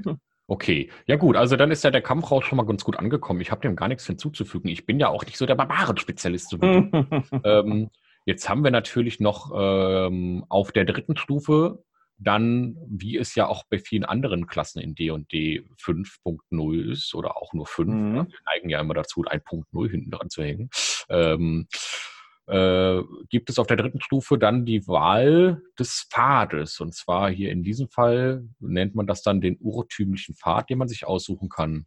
Mhm. Ähm, nur mal ganz kurz zu den Pfaden. Wir ziehen jetzt mal kurz einen kleinen Vergleich zu D&D 3.5. Und zwar in D&D 3.5 gab es diese Pfade in der Form nicht, sondern man hat in DoD 3.5 die Möglichkeit gehabt, seine Klasse über Prestigeklassen weiter auszudefinieren. Und so eine Prestigeklasse war dann zum Beispiel ähm, für einen Dieb, ja, die Möglichkeit, irgendwann ein Zauberdieb zu werden. Und was musste mhm. der dafür machen? Der musste dann, keine Ahnung, ein, zwei Stufen als Magier spielen und mehrklassig sein und dann noch genau. Talent X und Talent Y haben, um dann als erstes und dann weiterzumachen als Zauberdieb. Und dann war das quasi eine eigene kleine, äh, eine eigene Klasse, die mhm. dann ab da weiterging. Genau, die hatte aber nur meistens 10 Stufen statt 20. Ja, je nachdem, ab wann man diese Klasse, ab wann man diese Prestige-Klasse antreten konnte. Aber ja, mhm. das kann sein, dass die dann auch nur 10 Stufen. Ich weiß es auch nicht mehr ganz genau. Es ist halt auch okay. Ja, die meisten hatten 10 Stufen, einige hatten mhm. sogar nur 5 oder so. Ja, ähm, genau, und ja. und ähm, äh, das heißt, man konnte bis zu Stufe 20 das in der Regel gar nicht durchziehen. Sagen wir mal, wenn man auf Stufe 5 seine Prestige-Klasse genommen hat, dann mhm. war dann irgendwann bei Stufe 15 Schluss, wenn man das überhaupt so straight gespielt hat. Äh, und dann musste man quasi mit seiner alten Klasse weitermachen oder wieder was ganz anderes drauf machen. Ähm, ähm, grundsätzlich war dieses Prestigeklassen-Ding eigentlich, fand ich, eine ganz nette Sache, aber wegen dieser krassen Anforderungen, die viele hatten, äh, rollenspielerisch zuweilen etwas schwierig, ähm, weil du immer sehr gezielt äh, auf diese Anforderungen skillen musst, äh, also deine Fertigkeiten verteilen musstest. Und das war, das führte oft dazu, dass Leute Fertigkeiten trainiert haben, die sie gar nicht gebraucht haben oder benutzt haben, weil sie unbedingt diese Prestige-Klasse spielen wollten. Ja, ähm, ja, das stimmt. Also es war lore-technisch manchmal, also, also äh, vom, vom, vom vom Rollenspieltechnisch manchmal etwas ungeschickt, ja. Also, dass ja. man dann halt einfach, ich nehme jetzt das Talent, ja, warum? Ja, ich will die Prestige-Klasse gleich spielen. So, also mhm. jetzt mal etwas stumpf dargestellt. Ja, es war manchmal ein bisschen schwierig, das herzuleiten. Ja. Ähm, Vorteil der Prestige-Klasse ist, wie ich jetzt finde, dass man äh, auch diese auch im späteren Spielverlauf noch ganz gut noch wählen kann. Ja, das mhm. heißt, man konnte dann auch irgendwie auf Stufe 10, dann hat man sich ein neues Buch gekauft und da gab es eine Prestige-Klasse, die zufällig passt. Das kam nicht so oft vor. Ja. Man musste auf so eine Prestige-Klasse meist schon ein bisschen hinarbeiten und darauf, darauf hinplanen. Ja, aber ähm, grundsätzlich äh, ist der Vorteil, dass man auch recht spät noch mit einsteigen konnte. So, jetzt haben wir hier Pfade. Und ja. die Pfade sind im Prinzip dafür da, dass du den wählt man erst auf der dritten Stufe. Das heißt, man hat bereits zwei Stufen seine Klasse äh, ein bisschen kennengelernt und genau. kann sich dann für eine Ausprägung äh, entscheiden. Meist macht es Sinn, sich auch schon bei der Charaktererstellung so ne, Gedanken zu machen, welche Ausprägung man auf dieser dritten Stufe dann, dann folgen möchte. Aber prinzipiell ist es äh, hier, dass du tatsächlich zwei Stufen auch nochmal so Zeit hast. Das sind so je nach Spielleiter so zwei volle Abende. Ja, mhm. Und ähm, dann kann man sich dann auch erst entscheiden, was man dann spielt. Und jetzt haben wir hier in dem normalen Spielerhandbuch zwei Pfade zur Auswahl. Ich weiß, es gibt bereits auch weitere Publikationen. Ähm, ich glaube, das Abenteuerhandbuch Ferun hat auch bereits noch weitere Pfade. Auf die gehen wir dann aber auch tatsächlich nochmal in einer separaten Folge ein. Äh, genau. Da werden wir jetzt nicht nochmal eine extra ganze Barbarenfolge machen, sondern mal so einen kleinen Rundumschlag über alle weiteren Pfade und was es noch so gibt und was wir ganz spannend finden, vielleicht nochmal machen. Aber jetzt gibt es hier zwei Pfade und dann fang doch mal an, Dave. Welchen Pfad hast du denn jetzt mal, um es ganz einfach zu machen, für deinen äh, wilden, verrückten, äh, aggressiven Zwergenbarbar, den du bei mir spielst. Äh, der ist übrigens lieb, ja, das ist ein netter Typ, aber der ist trotzdem. Der, der hat, der hat einen Knurrig, ja. Genau. der hat so, genau, der hat so ein leichtes Beher Problem mit Beherrschung. Welche, jetzt verrat doch mal, welchen der beiden Pfade hast du denn für ihn im Sinn? Ja, für ihn wird der Pfad des Berserkers erheblich besser passen und den werde ich auch wählen. Ja, ähm, als, als welcher, welcher andere Pfad gibt es noch? Äh, es gibt noch den Pfad des, äh, wie heißt der denn, Totemkriegers. Der Pfad des ähm, Totemkriegers, genau. Mhm. Ich, ich Aber sage jetzt, jetzt reden wir erstmal über den Pfad des Berserkers, genau. Genau, das, ähm, der Berserker-Pfad ist quasi der spezialisierte Pfad auf den Kampfrausch. Der mhm. macht den Kampfrausch nochmal etwas mächtiger, gibt dem noch ein paar weitere Vorteile, ähm, zum Beispiel sowas wie wie, wie geistloser Kampfrausch. Das heißt, dann, dann kann er nicht mehr von Bezauberungseffekten betroffen werden und so, weil das Hirn wirklich leer ist, wenn er im Kampfrausch ist. Ja. Mhm. ähm, und ähm, ja, äh, die, die, Raserei wertet den Kampfrausch halt auch nochmal deutlich auf. Ähm, das heißt, Entschuldigung, ja. äh, Trink so, ruhig das, mal einen Schluck zwischendurch, es ist erlaubt. Das, da, da, kann man nämlich, nämlich noch einen zweiten Nahkampfangriff als Bonusaktion ausführen. Und das heißt tatsächlich, man darf zweimal zuschlagen. Und das ist natürlich okay. erheblich mächtiger. Äh, jetzt mal zum Vergleich. Wir kennen das noch aus D&D 3.5, dass äh, die mit steigenden Stufen die Charaktere irgendwann mehr Angriffe bekommen. Das ist hier nicht mehr der Fall. So, mhm. und das, das, das macht so zusätzliche Angriffsmöglichkeiten tatsächlich doch erheblich äh, mächtiger. Also es gibt auch schon auf Stufe 5 so nochmal einen zusätzlichen Angriff. Und wenn ich das hier richtig verstehe, hier äh, zuhörende Spieler dürfen gerne sagen, ob ich recht habe oder nicht.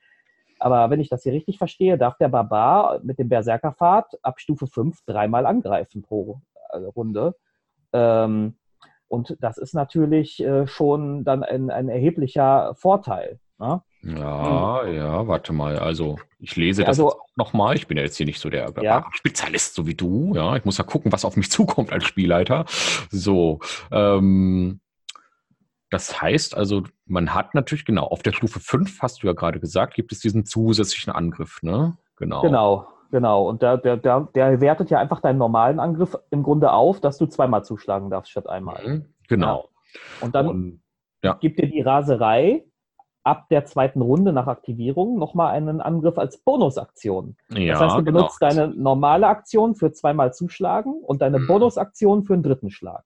Ja, das stimmt. Ja. und wenn du dann noch zwei ja. Waffen trägst, dann äh, ah, ja, okay. Also so ein Barbar und Raserei hat also mhm. auch dann ganz schön was drauf. Jetzt hat der aber auch einen ganz kleinen Nachteil. Und genau. zwar hältst du eine Stufe Erschöpfung. So. Ja. Und, wenn das, wenn das endet. Ja, genau. Und äh, diese eine Stufe Erschöpfung, ähm, das bedeutet, dass du einen Nachteil bei Attributswürfen hast. Mhm. Ja, ähm, wie das jetzt nochmal genau ausgespielt wird, das werden wir dann nochmal sehen. Also äh, da, das werden wir als Spiel, werde ich als Spielleiter nochmal genau herausfinden müssen. Bisher habe ich mich mit Erschöpfung noch nicht auseinandersetzen müssen. Aber ja, also es gibt den Nachteil eine Stufe Erschöpfung und äh, da äh, das, das mag dann auch schwierig ja. sein, wenn das dann vorbei ist. Wie endet denn dieser, diese Raserei? Das ist ja, glaube ich, das große Problem für den Barbaren. Ne? Ist mhm. das dann auch verknüpft mit dem Ende der Raserei beim, äh, beim Kampfrausch? Also ist das jetzt ein verbesserter Kampfrausch, diese Raserei? Oder? Ja, ja, das funktioniert genauso wie der Kampfrausch. Das heißt, wenn du einmal nicht zugeschlagen hast oder mhm. K.O. gehst, dann endet die oder wenn ihre Dauer zu Ende ist, die halt von Stufe okay. zu Stufe ich glaube, auf der Stufe 1 ist das bei, bei der Einspielerin schon zehn Runden. Das ist schon ziemlich viel. Ja, okay, ähm, das kann so ein ganzer Kampf sein, je nachdem, ne? Okay. Ja, ja, ja, ja. Das, äh, auch, das, das hält schon sehr lange, aber tatsächlich, äh, wenn du K.O. gehst oder du mal nicht zuschlagen kannst, was natürlich bei D&D schnell passieren kann. Wir kennen ja die ganzen möglichen Zustände ja, irgendwie be be bezaubert oder eingeschläfert oder sonst irgendwas. Dann, äh, eingeschläfert, genau. ja. ja. Dann kommt ja der genau. Tierarzt genau. vorbei zum Halborg. Ach, ja. ja. Ist ja auch mal was für das nächste Monsterhandbuch, der Tierarzt. Ist, genau, es, es, hat keinen Zweck mehr mit ihm. Genau. Bein gebrochen, ah, okay. Mhm. Das war. Ja, gut, okay, ja, okay. Nicht der Tierarzt, ja, sondern ähm, müde oder so. Ja, gut. Ja, die Zustände halt. Ja. Ja, ja. Dann, äh, genau, ja, ja. Wir wechseln uns jetzt ab mit Ja. Ähm, und zwar, äh, wo waren wir denn? Jetzt habe ich dich hier mit dem Tierarzt-Quatsch vollkommen aus, aus, aus dem Konzept gebracht. Ja, also, ähm, ja ich, ich, also bei, bei dem Pfad des Berserkers kann man halt sonst nur noch erwähnen, dass der halt noch diese einschüchternde Präsenz bekommt. Ne? Also das mhm. ist so ein, so ein einschüchtern Trick, den er machen kann. Der guckt halt die Gegner böse an und wenn die den Rettungswurf nicht schaffen, dann haben sie Angst. Ja, okay. So. ja, das sind alles Sachen, die auch später auf späteren Stufen kommen. Wir wollen ja jetzt, wie gesagt, nicht alle 20 Stufen mhm. durchgehen. Grundsätzlich kann man sagen, dass äh, äh, auf späteren Stufen diese Dinge alle besser werden, dass da noch ein paar Sachen dazukommen. Ähm, aber grundsätzlich ist ja wohl klar, also der Pfad des Berserkers, das ist dann, wenn man den Böwes-Menschen spielen möchte. Genau. Ja, und ja, natürlich kann man auch den Pfad des Berserkers spielen, wenn man edle Gründe hat. Ja, also es ist natürlich auch immer so ein bisschen verknüpft, dieser Kampfrausch und äh, dieser Berserker-Pfad. Man muss sich ja auch irgendwie überlegen, warum mhm. ist das eigentlich so? Also der Barbar, der macht das ja jetzt nicht einfach so, weil weil er, äh, ja, weil er das jetzt einfach mal so kann, das hat ihm sein Lehrmeister gezeigt, sondern es ist ja in ihm eine, eine Wut drin. Ja, ja. Eine, eine, die muss auch irgendwo herkommen. Ja. Eine Urwut. Ja, natürlich. Genau. Äh, so, also wie gesagt, das wird ja hier so, so hergeleitet mit dieser Verbindung zur Natur und so den Urinstinkten und man ist halt dem, dem Bären näher als dem Menschen so ungefähr, mhm. ja. Mhm. Ähm, aber man kann natürlich auch einfach äh, mit ne, ein, ein, oder zwei Stufen Barbar in einen Charakter mit reinnehmen, der einfach ein Wutproblem hat, ja. So, ja. Das, das, kann man natürlich auch so machen. Das stimmt, ja. ja, genau. Also einfach jemand, der äh, ja einfach so cholerischen Typen. Ja. Mhm. ja, stelle ich ja. mir sehr lustig vor gerade. So. Ja. E eben, genau. Also, dann äh, ist also klar, der Pfad des Berserkers äh, ähm, ist halt eben für den etwas unbeherrschten Barbaren, mhm. wobei so eine leichte Unbeherrschtheit so grundsätzlich zum Barbaren gehört. Aber da gibt es natürlich noch den urtümlichen Pfad. Und so, also, ach, ja, den, den, den, Pfad des Totemkriegers. Äh, genau, der Pfad des Totemkriegers. Und, mhm. Äh, und gebildete Menschen mögen in diesem Moment schon mal denken, ach, ein Totem, ist das nicht irgendetwas, was die amerikanischen Ureinwohner, im Volksmund mhm. auch Indianer genannt, ja, äh, haben die nicht irgendwas mit Totems zu tun? Ist das nicht irgendwas mit Natur? Ja, mhm. Dave, oh, kannst, kannst du dieses Rätsel auflösen? Was ist denn der Totemkrieger? Also ein, ein Totem ist ja ein, ja, was, was so eine Art religiöses äh, ja, so ein religiöses, äh, ja, eine religiöse Struktur, wenn man will. Mhm. Äh, ich, mir fällt da gerade kein richtiger Begriff dafür ein. Ähm, also so ein ja, Hoch. So ein, Schaman, den, bei, so ein Schamanismus halt, ne? Genau, bei, bei den, bei den, ja. bei den amerikanischen Ureinwohnern hast du halt dann so hochgewachsene Holzpfähle, wo dann die Gesichter der unterschiedlichen Naturgottheiten einge, äh, eingeritzt wurden. Ähm, und äh, ja, genau darauf geht auch der Totemkrieger. Der hat nämlich so eine religiöse Komponente, so eine, so eine naturreligiöse Komponente. Mhm. Und äh, da, bei denen geht es mehr um so Spiritualität, so, ne, so, so im Einklang, Einklang, mit der Natur. Genau. genau ähm, was ich persönlich auch fluffmäßig noch einen Ticken geiler finde, aber jetzt habe ich meinen Zwerg halt schon so angelegt als zornigen Wut, Zwerg. Zornige Zwerg. Genau. genau. Ja, alle. Das ist der Typ, der in deinem kleinen Kopf sitzt und auf, dein, auf deine Zirbeldrüse haut, wenn du schlechte Laune kriegst. Genau. Be so, Bezeichne dein, deinen Charakter mit drei Adjektiven. Zornig, wütend, sauer. Nein. Zornig, wütend, nein. So. Ja. Ähm, ja, und ähm, jetzt wollen wir aber hier äh, nochmal zum Totemkrieger zurück, der definitiv nicht auf deinen zornigen Wutzwerg passt, sondern äh, das ist eher so der Typ, der dann viel, viel mehr im Einklang mit der Natur verbunden ja. ist. Den dann in einer Stadt zu spielen, ganz nebenbei, also äh, das wird dann schon etwas schwieriger. Das mhm. ist wirklich der Typ, der, der ähm, wählt sich nämlich hier einen Totemgeist aus auf der dritten Stufe. Und dieser Totemgeist, je nachdem, was man gewählt hat, der bringt einem dann verschiedene Vorteile. Wir können jetzt auch gar nicht auf jeden einzelnen Totengeist im Detail eingehen. Nee. Es gibt dann den Bär, den Adler und den Wolf. Wir werden jetzt mal hier ganz äh, äh, äh, einfach mal so rausreißen, dass man zum Beispiel den Bären wählen kann. Mhm. Ja, und dann hat man ein, äh, hat man im Kampfrausch, wenn man jetzt also als erstes den Totemgeist Bär gewählt hat, hat man im Kampfrausch einen Vorteil. Man erhält nämlich eine Resistenz gegen alle Schadensarten außer psychischen Schaden. Ja, ja also der Geist ja mal macht einen Zäher. Ja. Das ist ja nochmal eine deutliche Aufwertung zu der ohnehin schon recht starken Schadensresistenz, die der mhm. Kampfrausch hat. Nur dass jetzt wirklich alle Schadensarten dabei sind, also Feuer, Eis, Säure, ja, das ist mhm. natürlich schon äh, ein krasser Unterschied, ne? gerade wenn es gegen Magie wirkende Feinde geht. Ja, und, und jetzt, jetzt ist das Spannende dabei, dass man ja äh, später auch noch einen Tieraspekt wählt und dann auch später nochmal äh, den Einklang mit dem Totem wählt. Und jetzt ist das Tolle, dass man sich am Anfang für den Bären entschieden hat und man ist jetzt aber nicht gezwungen, jedes Mal den Bären zu nehmen. Das heißt, man kann dann auch den Adleraspekt oder den Wolfsaspekt nehmen und kriegt dann wieder einen weiteren spannenden Vorteil. Also dieser Totemgeist-Barbar, Totemkrieger-Barbar ist viel vielseitiger als der, der kann, Genau, der kann ja. sehr flexibel werden. Der kann entweder tatsächlich seinen Kampf, seine Kampffähigkeiten verstärken oder er kann tatsächlich auch äh, so, so ein äh, ähm, ja, so eine Art Gruppenanführer werden, der dann, der, der dann so kleine Vorteile der ganzen Gruppe über, der ganzen Gruppe gibt. Das ist natürlich auch geil. Also wenn man den Wolf nimmt, ne, dann hast du so, so gruppenübergreifende Vorteile. Das ist natürlich auch schön. Ja, ja, grundsätzlich, also du kannst ja auch dann zum Speer werden. Man kann viel mehr mhm. zu diesem, zu diesem Conan aus den Büchern werden. Ja? Also du kannst ja. halt sehen, wie ein Adler, wenn du den Adler nimmst, oder du hast das Jagdgespür eines Wolfs. Und also das ist wirklich ganz spannend, dass dieser Totemkrieger ähm, sehr vielseitig ist. Ich finde den wirklich, also ich finde, das ist wirklich eine sehr, sehr schöne Klasse und ein sehr, sehr schöner mhm. Pfad, den man da als Barbar wählen kann.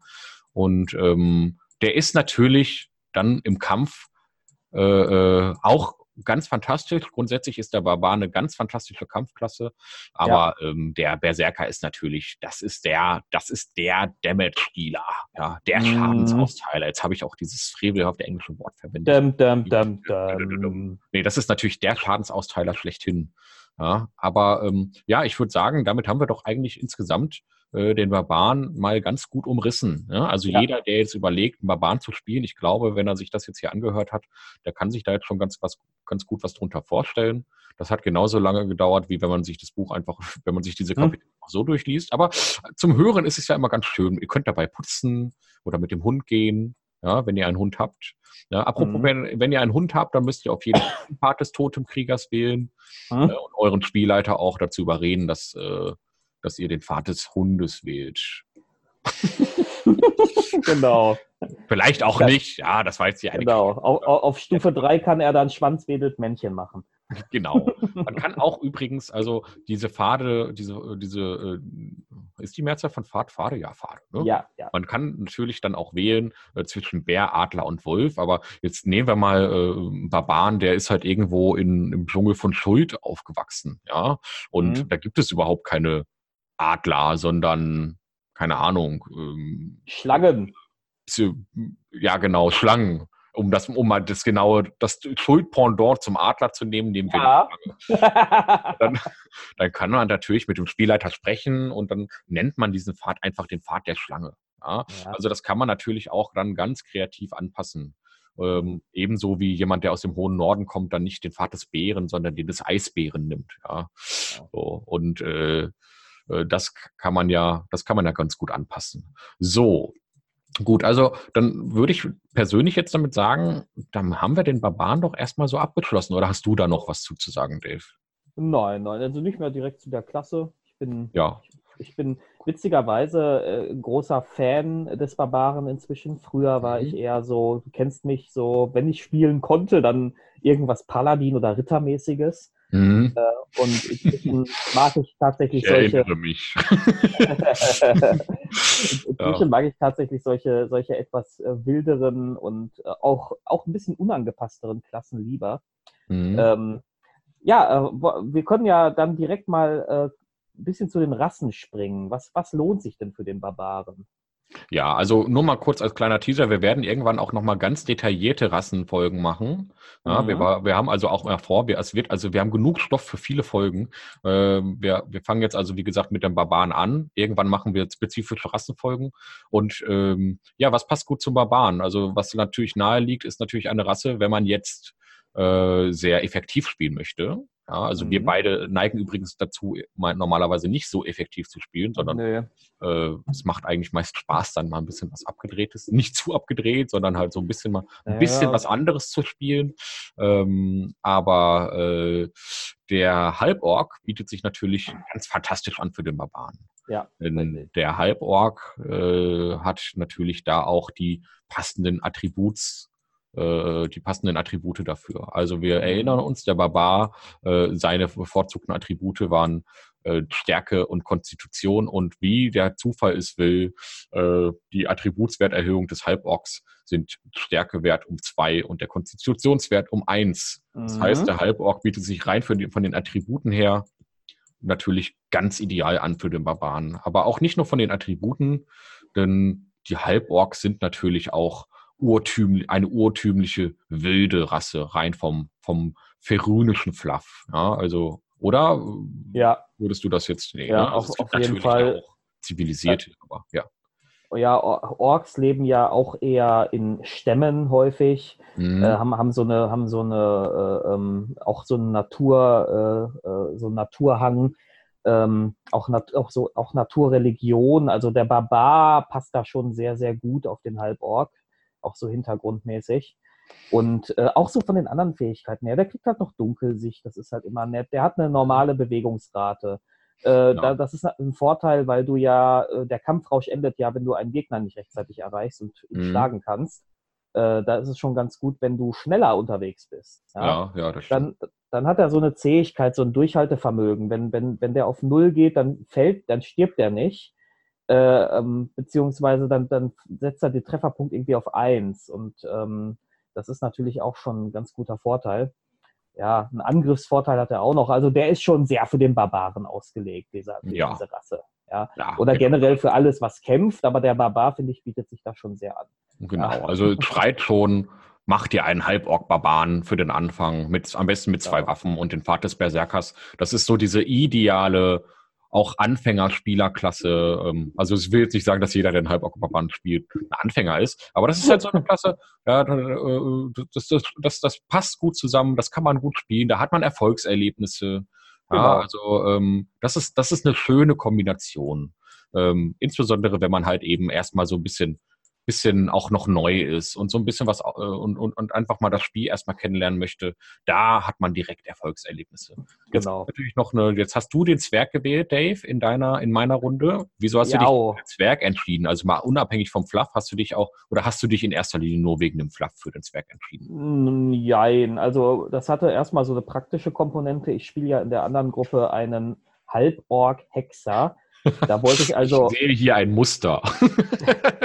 da, da wollte wollt ich also nicht nochmal einen Halborg spielen. Mhm. Ähm, dann hatte ich mich daran erinnert, dass es in Ferunia sogenannte Wildzwerge gibt, also so eine Zwergenunterrasse. Halt Übrigens, diese Wildzwerge mussten wir jetzt nochmal quasi erfinden, weil also im Abenteuerhandbuch Ferun äh, äh, nicht Abenteuerhandbuch für Rund, sondern äh, ähm, äh, Abenteuerhandbuch für die Schwertküste werden Wildzwerge nicht separat erwähnt und äh, ich, also ich habe sie zumindest, also wir haben sie zumindest nirgendwo gefunden. Wenn jemand von euch genau. weiß, wo man einen Wildzwerg findet, dann dürft ihr uns da gerne darauf hinweisen. Genau, deswegen haben wir jetzt halt einfach diesen, äh, ich glaube, den Bergzwerg, den Gebirgszwerg, der Bergzwerg ist auch gut. Nee, äh, ich habe ich hab den Hügelzwerg angepasst. Der Hügelzwerg, hab, genau, ja, den hast du ja, angepasst. Ja, so, ich habe ich hab halt statt dem Weisheitswert um eins, habe ich irgendwas anderes um eins erhöht. Ich weiß jetzt auch gerade nicht mehr. Ja, genau. Ähm, Hast du überhaupt nicht mit mir darüber geredet, aber ich habe es einfach mal abgenickt. Wir sind ja ganz entspannt, genau.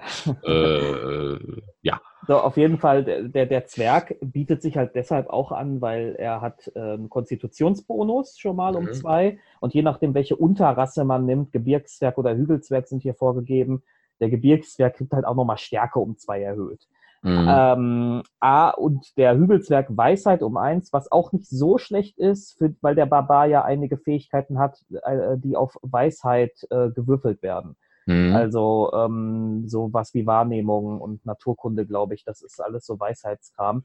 Und äh, da ist das jetzt nicht so verkehrt, wenn man mit Weisheit, wenn man da Weisheit äh, noch. Ja, Weisheit hat. ist ja grundsätzlich äh, immer ganz gut, das zu haben, insbesondere mhm. wenn man eine kämpferische Klasse spielt, wo dieses Attribut meist ja, und, ich sag mal, an viertwichtigster Stelle besetzt wird.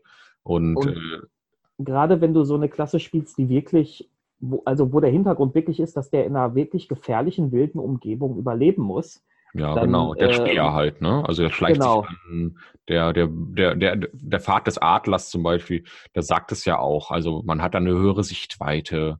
Und also die Wahrnehmung ist halt sehr wichtig für den Barbaren. Und da ist halt auch die Weisheit relevant. Deswegen ist es gar nicht mal so falsch, vielleicht auch eine, eine Rasse zu nehmen, die einen Weisheitsbonus hat. Aber genau. ähm, ja.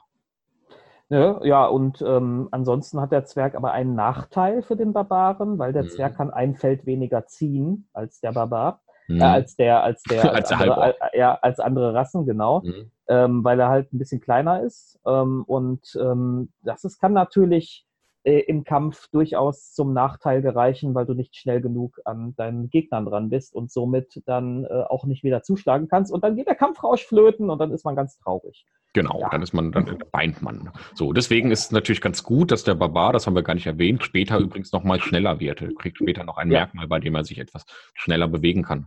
Ähm, gut, also wir würden jetzt zum Beispiel trotzdem sagen, dass Zwerge und, und Halborgs erstmal äh, ganz gute Klassen sind, insbesondere wenn man ein Gebirgszwerg nimmt, dann hat man nämlich wirklich zwei Punkte Konstitution und zwei Punkte Stärkeerhöhung, was ja also den Attributen mhm. her, das schreit ja auch nach Barbar. Ähm, ja. Was immer geht, ist ein Mensch. Menschen gehen für alles, weil Menschen äh, universell einfach auf jedes Attribut ein plus eins bekommen.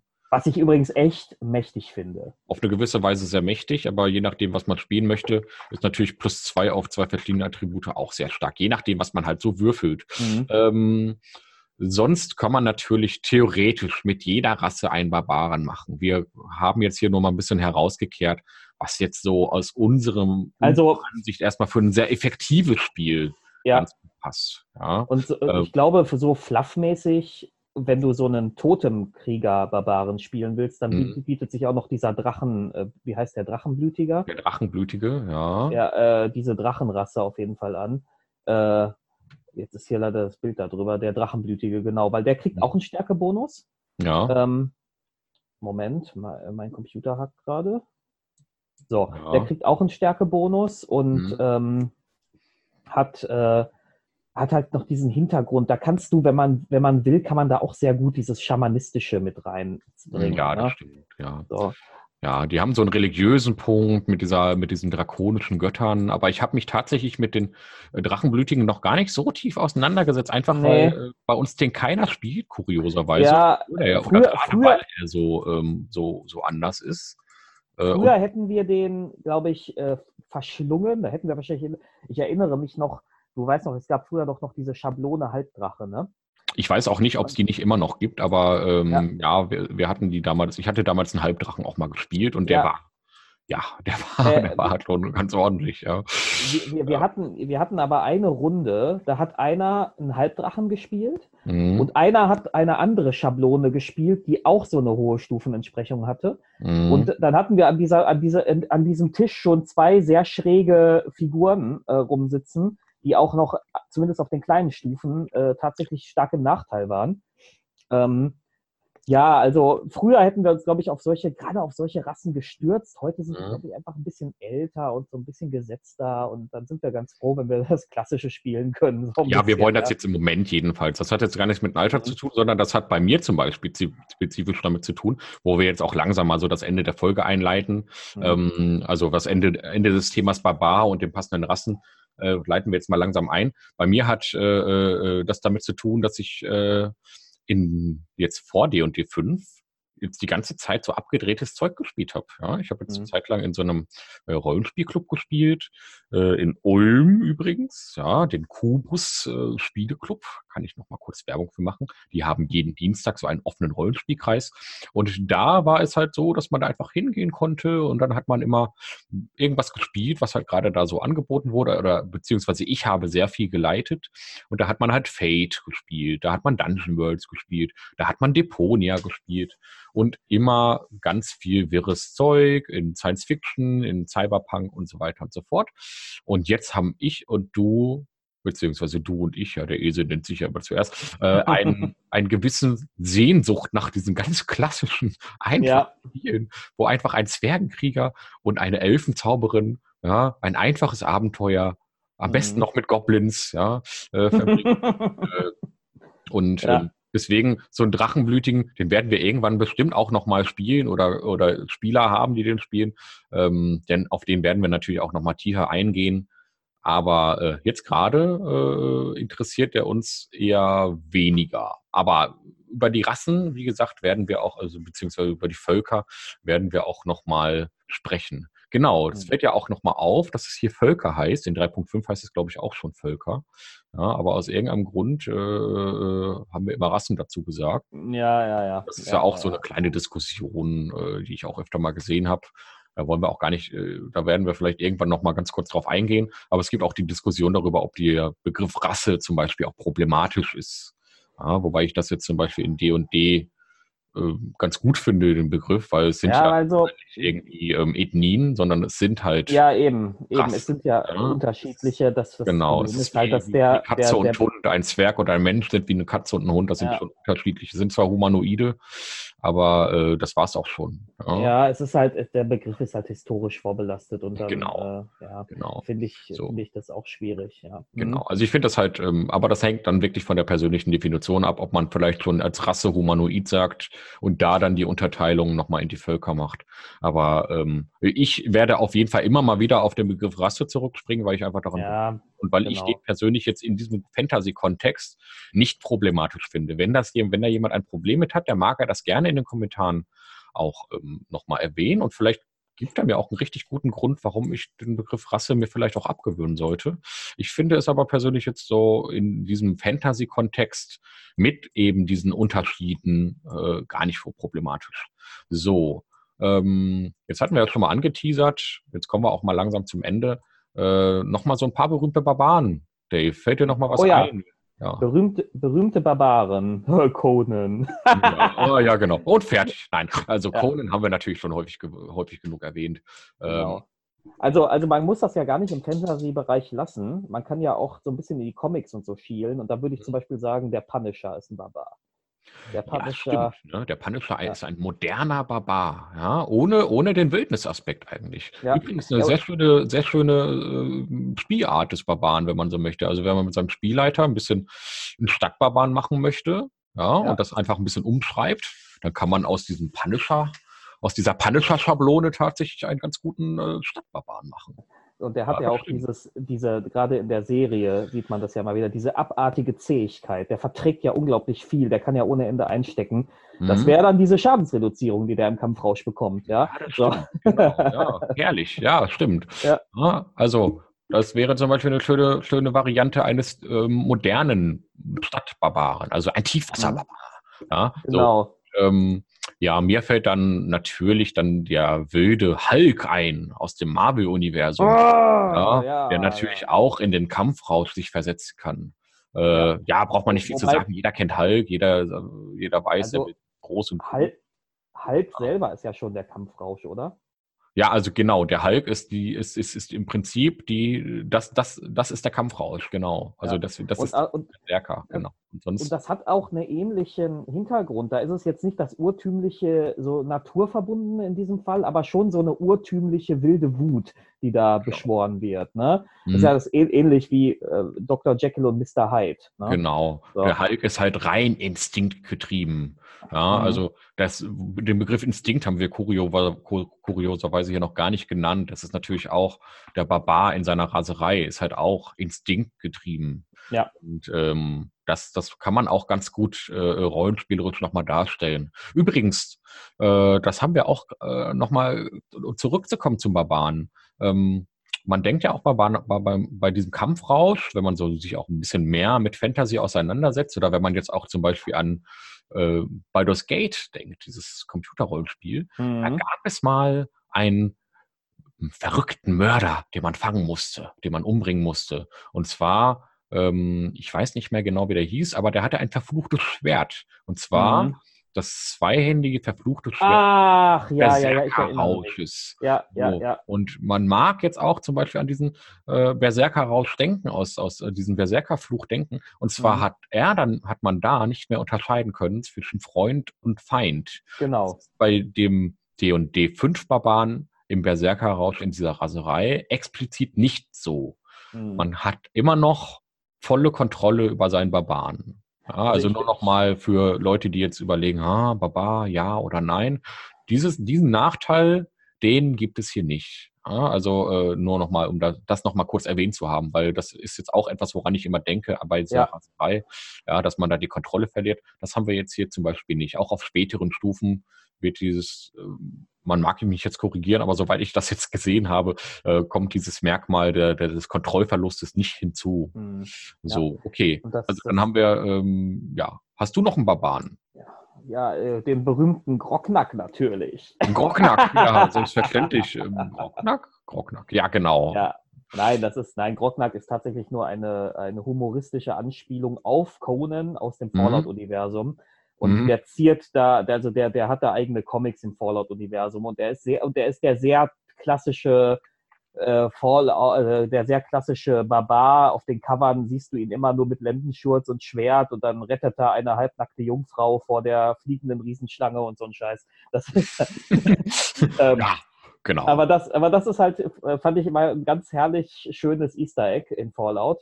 Ähm, die, diesen Rückbezug bei Fallout ja auch diese herrliche 50er Jahre äh, Parodie, möchte ich fast sagen, ist. Ja. Ähm, und äh, wenn du, wenn man überlegt, äh, ähm, das, das trifft ja auch so ein bisschen die Zeit, wo der, ähm, wie heißt nochmal der Autor von, von Conan?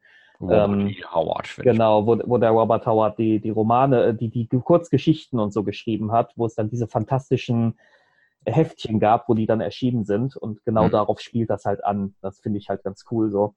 Ähm, ja, aber Grognack kennen halt nicht alle Leute. Leider. Leider. Mhm. Ja, das, das stimmt, genau. Also Grognack muss man kennen, Leute. Ja, also ich, ich kannte ihn selbstverständlich auch bis gerade eben äh, nicht.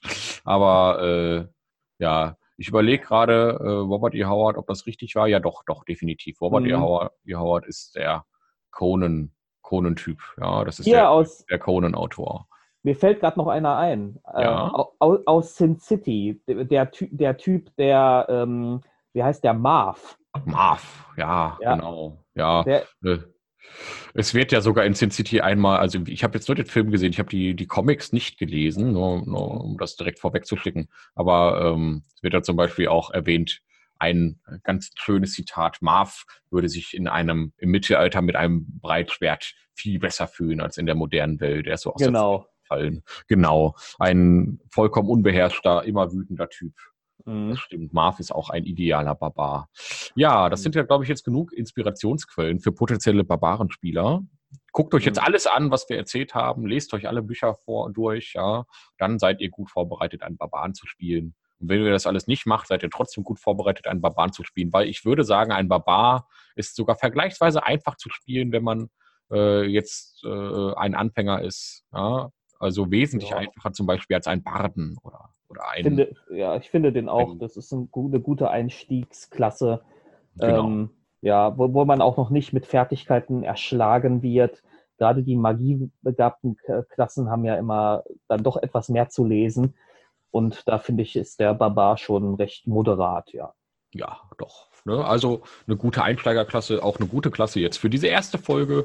Ja, es hat mir sehr viel Spaß gemacht, Dave. Hast du, mhm. hast du noch irgendwas zu erzählen, zu sagen? Möchtest du den äh, Leuten da draußen noch was mitteilen? Ja, hast du, hast du noch Redebedarf? Ja, ich, ich wünsche allen einen schönen Kampfrausch. ja, ja, genau. Und ja. Äh, ja, äh, beißt nicht so schnell äh, in ins die Ohren Gras. eurer Gegner und ins Gras auch nicht, ja, ja. Nein, tatsächlich, ich, ich habe, mir fällt auch nichts mehr ein. Äh, und ich hoffe, es hat euch Spaß gemacht, genau. Ne? Ja, ne? genau. Ähm, dass ihr äh, auf jeden Fall auch noch die zweite Folge hört. Ja, wir werden auf jeden Fall erstmal noch weitermachen, egal wie viele ja. Leute oder wie wenig Leute das hören. Ähm, als nächstes, äh, welche Klasse wir als nächstes besprechen, das werden wir sehen. Vielleicht machen wir auch als nächstes erstmal gar keine Klassenfolge, sondern ein anderes Thema. Äh, mhm. Auf der Agenda steht auf jeden Fall erstmal, dass wir auf jeden Fall alles aus dem Spielerhandbuch nach und nach besprechen äh, und uns aber auch nicht in zu tiefen Regel äh, äh, äh Diskussionen. Ähm, nee, und ja. da, da ist ja fünf, da ist ja auch die fünfte Edition, muss ich ja wirklich sagen, sehr elegant. Ich finde auch nicht, dass man es gibt gar nicht so viel, wo man sich dran reiben könnte, so regelmäßig. Das stimmt, das ähm, ja. Also wenn, wenn ich mich jetzt erinnere, wir mussten bei dem, erinnerst du dich noch beim Untote vertreiben? Wir mussten jedes Mal nachschlagen bei drei Wochen. Das konnte sich keiner merken.